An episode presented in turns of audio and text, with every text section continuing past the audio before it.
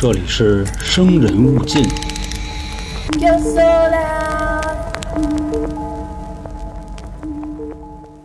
来了啊，朋友们，欢迎收听由春点为您带来的《生人勿近》，我是老航。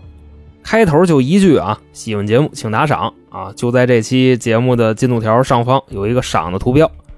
咱们这个已经是孙小果的第三集了啊，我争取在这集把孙小果的所有事儿都说完。从目前来看呢，这应该是我们做《生人勿近》以来啊最长的一套节目。当然了，那个《生化危机编年史》那个不算啊，那个是连载的。咱们呢书接上文，上回咱们讲到啊，一个叫李林晨的人，在二零一八年因为一起聚众斗殴致人重伤的事件啊，被中央的这个扫黑除恶督导组给盯上了。发现这个啊，就是在二十年前判了死刑的孙小果。当时他这个啊，就是云南昆明的一号案件，其目的啊，一个是办他，另外一个呢是把他背后的这个关系网全给抻出来啊。这基本上一蹬能蹬出一大串。后来查出来啊，早期孙小果第一次重大犯罪是在一九九四年，案件的宣判时间呢是九五年的年底，判了三年。然后啊，在九七年的时候疯狂犯罪。其实那会儿啊，他按理来说应该是在号里关着呢，所以呢，司法部门就结合了他当时的一个罪行，一审判决孙小果死刑。按理说啊，一切的一切应该就都结束了。但是啊，孙小果后来又在云南昆明出现了，就是改头换面啊，成了昆明夜场圈的大老板黑老大。上回咱们就说到这儿，那这期呢，接着给大家往下说啊。各位扶稳坐好，且听我娓娓道来。当时的时间呢是一九九八年的二月份，孙小果啊犯强奸罪、故意伤害罪、寻衅滋事罪，数罪并罚，被昆明市中级人民法院判处死刑。孙小果呢不服判决啊，当庭上诉。后来在九九年的三月份，孙小果案二审改判为死刑，缓期两年执行。什么意思呢？这就从死刑降到死缓了。就只要说啊，他这两年在监狱里边不再犯事儿，或者说没有找到他新的犯罪证据，那他就死不了。那凭什么从死刑给他降到死缓呢？其实这块啊，还真不是他父母帮的他，是因为他狗命。理由啊，就是孙小果上诉称他这四起强奸案里边的强奸幼女，强奸的时间是刚好这个女孩过完十四岁生日，不构成强奸幼女，就是强奸少女。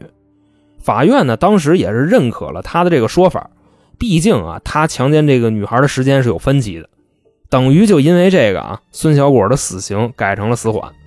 在同年的十一月，孙小果的母亲孙鹤宇因为九四年那档子事儿啊，犯包庇罪，也就是那个伪造假的那病例，被判处有期徒刑五年。孙小果的继父呢，李桥忠，在孙小果的这个事件里边啊，并没有起到什么决定性的作用，所以就没进去。啊，就是被撤职了。按理说啊，这个事儿你应该是落听了吧？早着呢，后面才是啊。孙小果父母见真功夫的时候，这一晃啊，时间到了二零零三年，孙小果的母亲呢，孙鹤宇刑满释放，就在监狱里边啊关的这五年，这脑子里就没想过别的啊，全是怎么救自己的儿子。我虽然出来了啊，但我们家孙小果还跟里边关着呢。就说他是死不了了，那也得给捞出来呀。其实说到这儿啊，虽说是母子连心，但是啊，孙小果这辈子能坏成这样，肯定跟他母亲的溺爱有直接关系。自己反过来这么一分析啊，刚放出来，权力也没了，刑警也不让我干了。现在出来啊，联系之前那些同事，那都躲着他，等于说人脉也没了。但是呢，还有自己老爷们儿。就说这五年啊，孙鹤宇是进去了，李桥忠呢是给撤职了。不过啊，你再看今天，继父李桥忠又搂起来了，现在是昆明市五华区城管局的局长啊，之前是处级，现在局级。李桥忠说：“那这事儿你甭管了啊，这事儿我来，得给孙小果这死缓改成有期徒刑。那要是这么着，剩下事儿就好办了。最后也是啊，四处给他托关系。”当时呢，找着的这第一个人啊，这个人啊是云南省高级人民法院立案庭庭长，姓田，咱们呢就叫他老田。但这个李桥忠啊，跟老田不是直接认识啊，基本上也是通过自己什么同事啊，或者说之前的战友先给引荐，然后再慢慢的去渗透，也是帮人办事啊，给人送礼啊。你没有说一上来就往人脸上砸钱的啊，人家又不跟你过这个，他们也是明白，就慢慢处。到了后来呢，就开始直接给钱了啊，一下子给老田拿了十万，老田就慌了，说：“哥们儿，你什么意思呀？”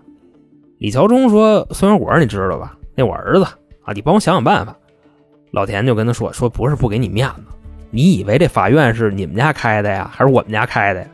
你想让他变有期徒刑，那你就得再审啊，你得重新立案。你有新的证据跟线索吗？主观事实又没变，凭什么再审啊？反正这话一出来啊，几个人就僵那儿了。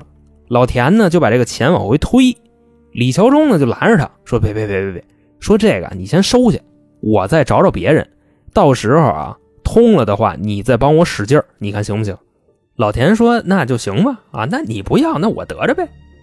后来啊，就这两口子又找到了云南省内务司法会的一个主任啊，姓冯。老冯呢，这个权力就比老田大了，因为啊，他是可以向高级人民法院提出督办意见的。收了钱之后啊，就把这个启动重查的这个文件给发下去了。那文件呢是这么写的，我给你们念念啊。申诉人孙鹤宇为其子孙小果向我申诉，对你院作出的判决不服，认为判决对孙小果的强奸罪认定不能成立，要求对该案进行再审，现将申诉材料转至你院，请认真仔细研究。听明白了吧，各位？起诉里的那个强奸幼女，二审不是因为那个强奸日期有分歧？给改成了强奸少女嘛，所以孙小果逃过一死。现在啊，孙小果的母亲是要把这个事儿给抹了。反正啊，这个命令是从上边下来的。当时呢，立案庭那个老田啊，一看，好家伙，手眼通天呀！啊，上边要求我们重审，那什么意思呀？那别扛着了，那运作吧。反正啊，这一系列操作都弄完了，孙小果这个事儿重新立案。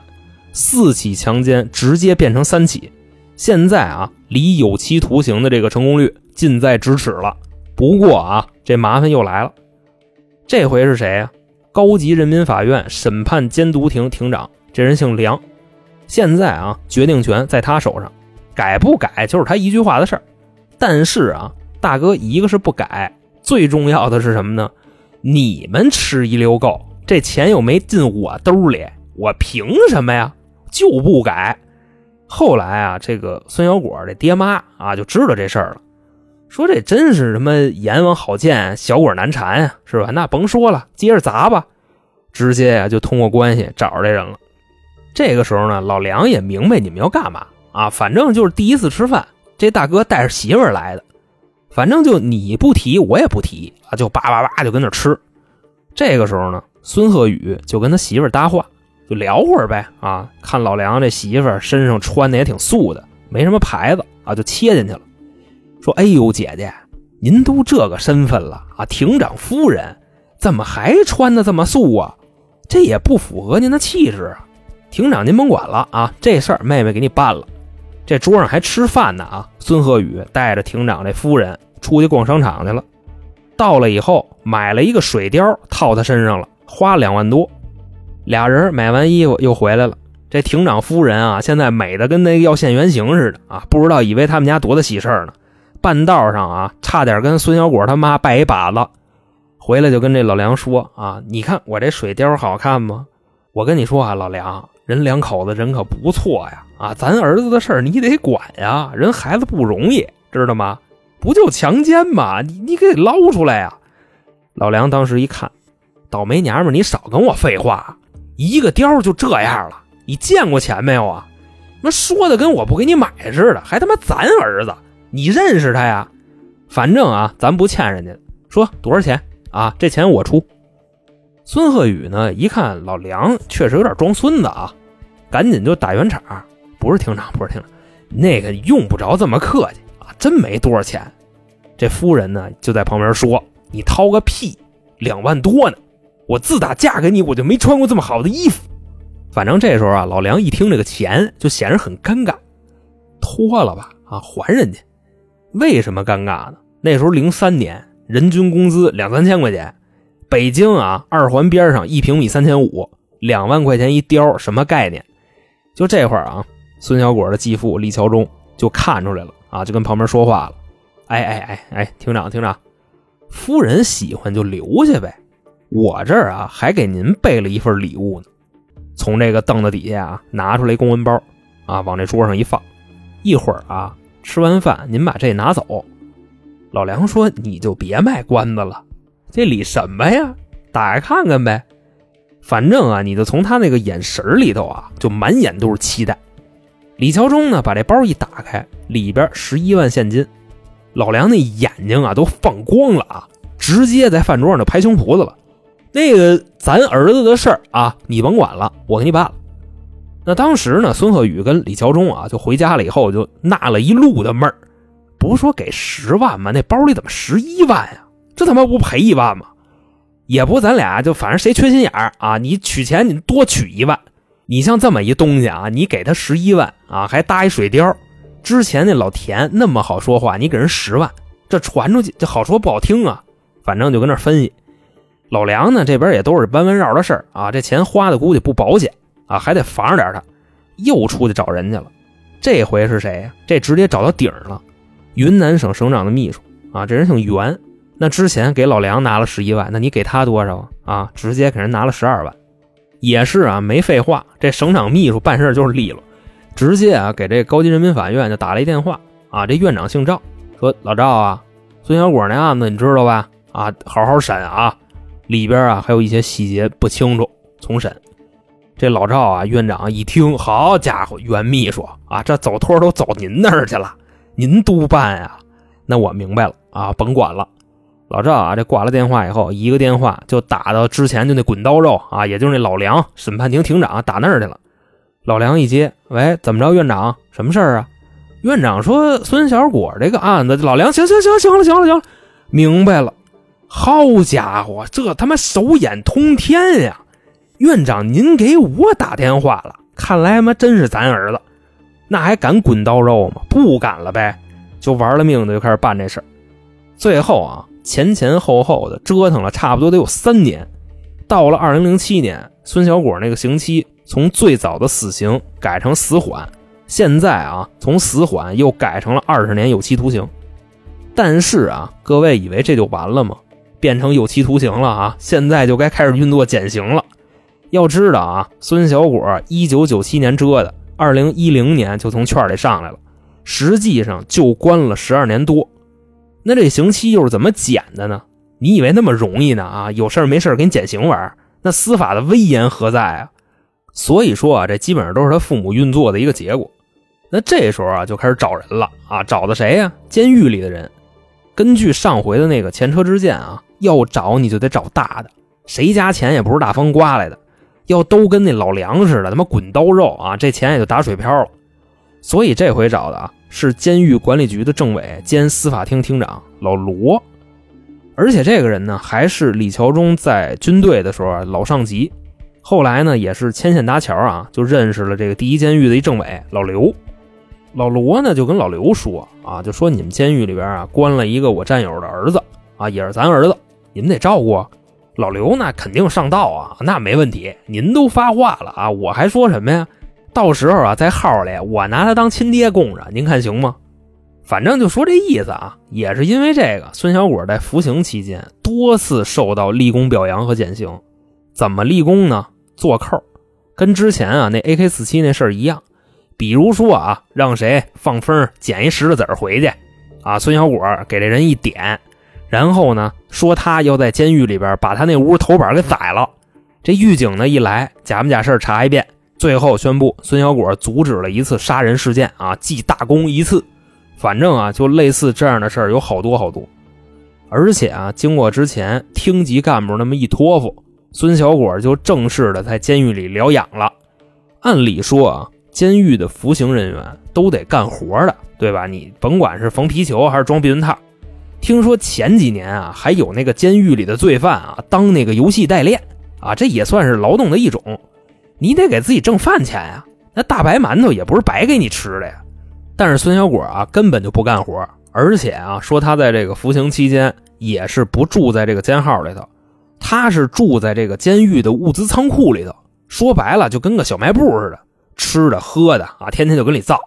平时啊，甚至连水都不喝啊，清一色那个营养快线。而且说啊，这屋里头还有电视机跟游戏机啊，看会儿也行，玩会儿也行。不过就目前来说啊，这还不算牛逼。最牛逼的是啊，孙小果在服刑期间多次离开监狱回家探亲，而且呢，说在这个服刑期间啊，还在外边办理了结婚手续。咱就说啊，就即便是这样，他这父母还不满意呢，觉着啊这个效率还是不高，因为他进去的时候啊二十出头。这要蹲二十年，出来四十了，青春没了，所以啊，还是接着给他运作。那这个时候干嘛呢？又研究出一条这个新的减刑手法，说这个服刑人员啊，要是在监狱里边有重大的科研成果，是可以申报减刑的。所以呢，孙小果这个父母就出去找人家，找的呀就是那些正在申请专利且成功率啊特别大的那些项目，然后呢就找到这个发明人啊谈。让他把这个专利出让，然后给他一部分钱啊，就就等于说就买了一个，属于那种啊贴合民生，并且能够保护国家财产的这玩意儿，这个算怎么说呀？过的几率大，是一个什么呢？就防盗井盖的那么一个发明。反正那时候啊，就确实是有这样的一个社会问题啊。反正买完了这个专利就给送监狱里去了，那意思啊，把这个专利发明安在孙小果脑袋上啊，能给他减刑。等这个图纸啊一进了监狱，孙小果连狱警、看守、管教一块上，甚至还有一部分啊这个有手艺的犯人。你就比方说那种就非法使用计算机的啊，理科牛逼的，按照这个图纸把这些东西啊模型在监狱里给做出来了。随后啊以孙小果的名义申报了专利，最后申报成功，说孙小果啊在这个监狱里边有重大专利发明啊，又减刑两年八个月。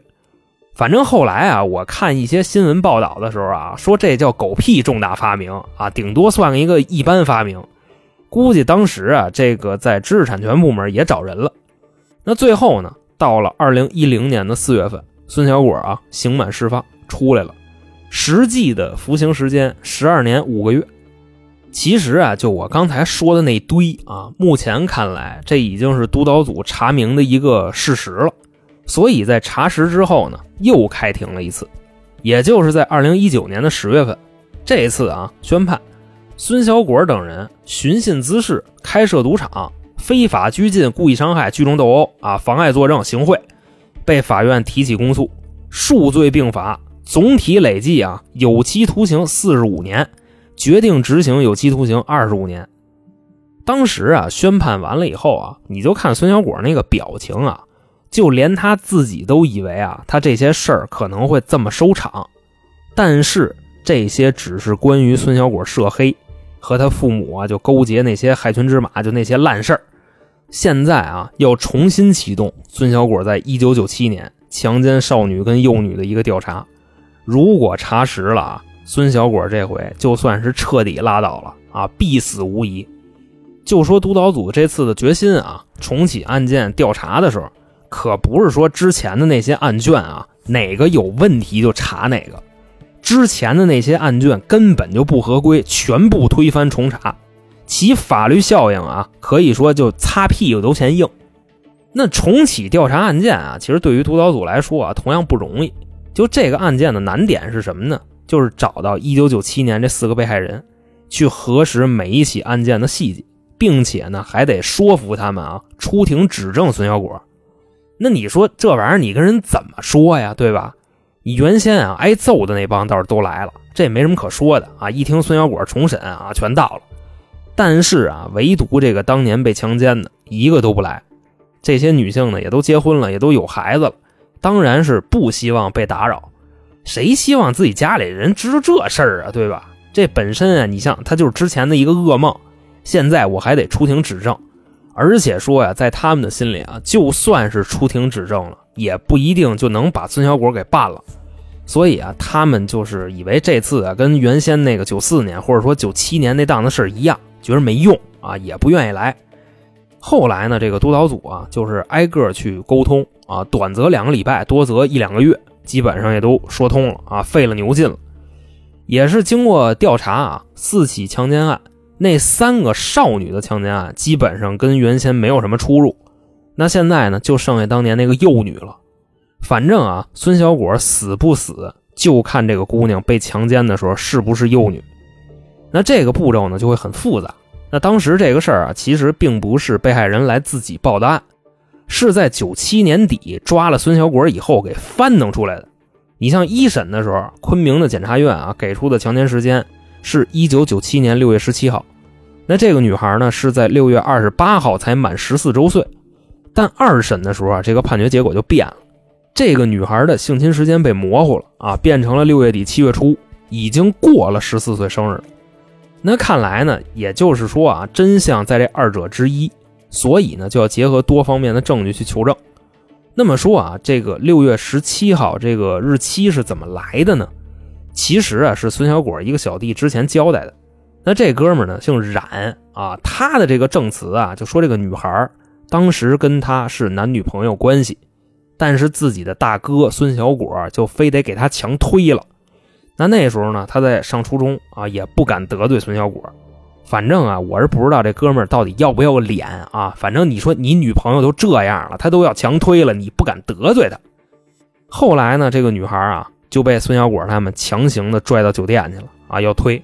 但是呢，这个女孩执意不从。反正孙小果这个小弟和另外一个人就把他给打了，你就说这事干的多操蛋啊！这真的顶了，我觉着。那这哥们呢就说啊，说我为什么记得这么清楚？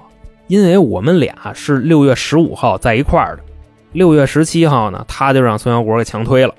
所以说啊，督导组认为这个人提供的证词非常重要，因为本案啊这个受害人也就是这女孩现在已经意外离世了。所以呢，就要从多方的线索去佐证啊，到底哪个时间是准确的。后来呢，督导组的一个检察官就发现啊，就说在这个卷宗里边有一个细节是这个女孩当年的证词，说这次啊被性侵的时间是发生在自己的期末考试之前。另外，刚才交代这个事儿的啊，就孙小果那个怂逼小弟啊，那臭不要脸那个，第二天他也得回学校考试，等于说这俩人的证词就对上了。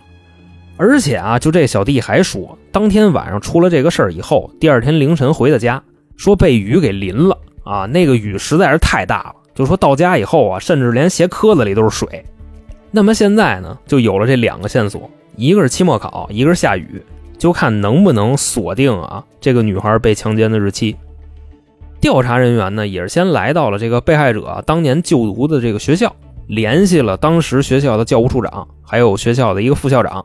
甚至啊，还有被害人的班主任。最后呢，在这个学校的档案库里头找到了一份成绩单，里边啊记载着当年被害人的会考成绩。而这份成绩单啊，统计的时间是六月二十三号，这还是统计出来的时间啊。考完了，判完了，统计完了是六月二十三号。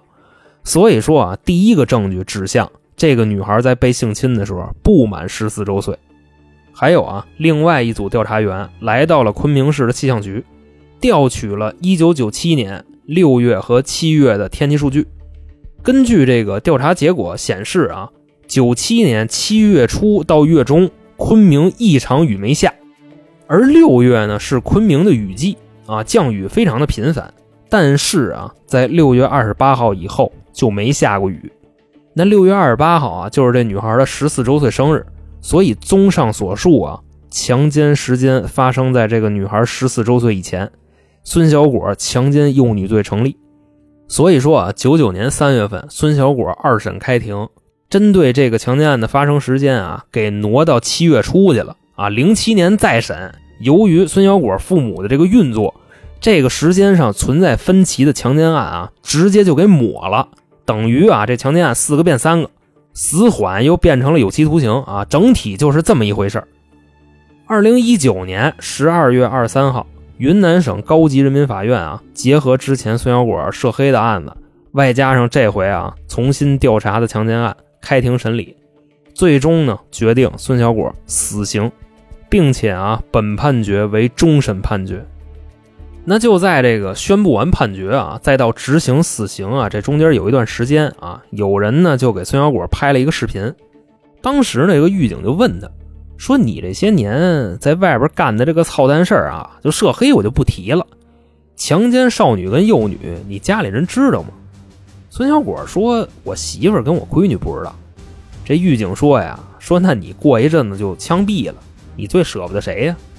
孙小果说：“肯定是我闺女。”其实啊，孙小果说的是实话啊，他对他闺女能好到一个什么份儿上呢？极致的溺爱。就算是他闺女啊，想要那天上那月亮，孙小果都能拉根绳给他给拽回来。反正咱就说这意思啊。那狱警呢，这个时候又提了一个暴击的问题，就说如果有人啊像你对待那些女孩一样对待你闺女，你会有什么想法呢？反正你马上就毙了。孙小果啊，这时候没说话啊，直接那个眼泪呲儿就下来了。就包括他死刑之前的那个录像啊，那我也看了。你像《扫黑风暴》里那个镜头啊，确实是给升华了啊。你像那孙兴又哭又闹的，最后还尿裤子了。但是呢，孙小果在临死之前啊，他一句话都没说，直接呢也是流眼泪了。二零二零年二月二十号，昆明市中级人民法院对孙小果执行死刑命令。那时候呢，咱们都在家里头啊隔离呢，唯独啊这个孙小果他与世隔离了。那说到这儿啊，还没完呢。啊，他这个事儿啊，一扯能扯出一串来。首先啊，他的母亲孙鹤宇徇私枉法、徇私舞弊减刑，行贿受贿，有期徒刑二十年。他的继父啊，李桥忠徇私枉法、徇私舞弊啊，减刑，行贿受贿，有期徒刑十九年。你像后边这一堆啊，我就不说罪名了，反正都差不多。官渡区公安分局局长有期徒刑十年。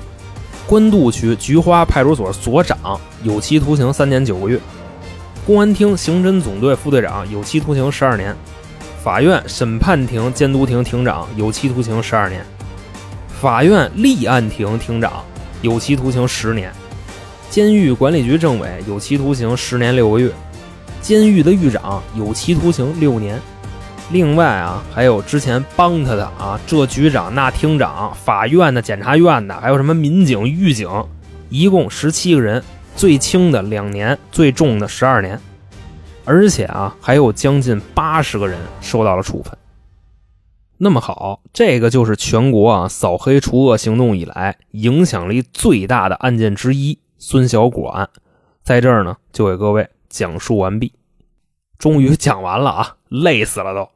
感谢各位啊！听完这个案子，时间太长了。如果啊您喜欢我们的节目，可以点击进度条上方的打赏按钮啊，钱多钱少都是您的支持，也是强化我们做好节目的一个动力。还有就是啊，请关注微信公众号“春点”，里边有收听特别节目和加群的方式。那行，这期就这么着，我是老航，我们下期再见。